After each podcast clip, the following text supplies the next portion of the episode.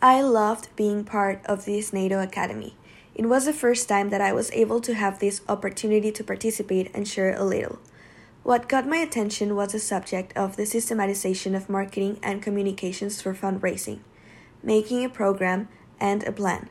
By communicating with donors or potential donors through social networks, the entire Y can enlarge people, work with children and young people, all the development it does, and from these actions obtain contacts, systematize communication so that collection can be done, making reports on how we are making a difference in the life of a person with the financial support of a company or a donor, and always maintaining this type of contact. A systematization of contacts, whether by email or social network, to study what is the best way to communicate with each type of person or with each type of company either by LinkedIn, by email, but it has to be assertive.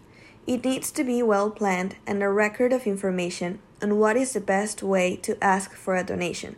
Say thank you, send reports, participate after an event, and awards to the people who donated.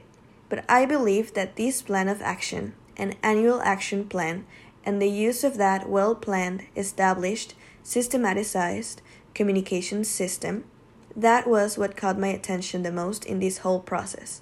The assertiveness of communication, how to communicate, what medium to use, which language to use for each type of person, generation, position held, or by a company, studying all these types and being assertive there, I think that was what stood out the most to me.